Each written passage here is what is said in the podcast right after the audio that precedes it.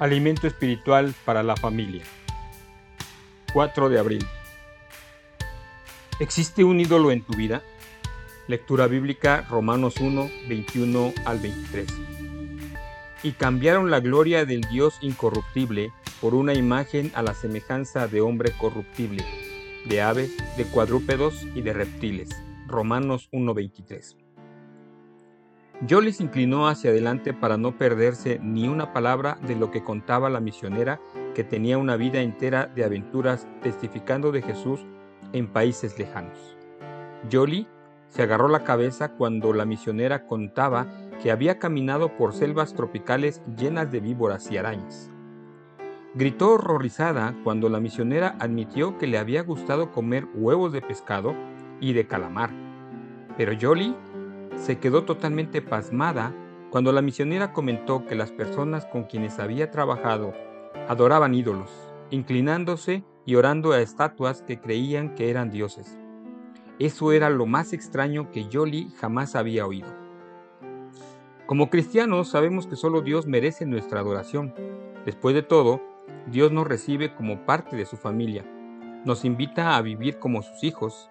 Nadie nos ama como Él porque conocemos al único Dios verdadero. No nos inclinamos ante estatuas de personas o pájaros o animales o víboras que supuestamente son dioses. Pero aún así, a veces nuestra adoración es poco confusa. Por eso, dialogamos sobre qué significa adorar. Adorar significa declarar el valor de algo. Algo tiene valor cuando vale mucho Demostramos que algo es de valor para nosotros cuando ese algo acapara nuestros pensamientos y nuestro tiempo y afecta las decisiones que tomamos. Adoramos a Dios cuando nuestra vida está llena de los pensamientos y las palabras que Él quiere que tengamos y las acciones que Él quiere que realicemos. Esto sucede durante toda la semana, pero lo enfocamos de una manera específica cuando vamos los domingos al culto.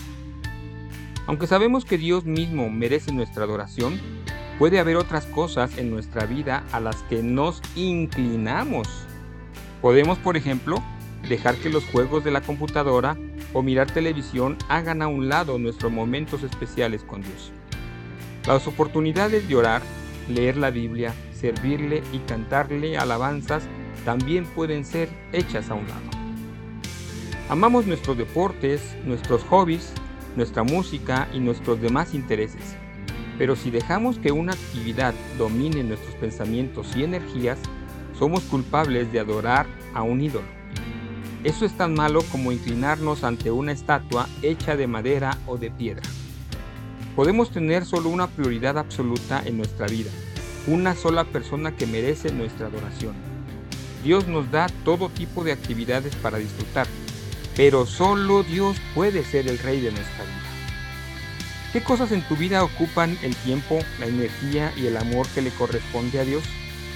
Conversa con Dios acerca de las cosas que pueden ocupar el lugar de la adoración que le debemos dar a Él. Revisa tu agenda semanal y elimina cualquier cosa que impida que Dios sea tu prioridad. Y recuerda, estás escuchando Alimento Espiritual para la Familia. Que Dios te bendiga.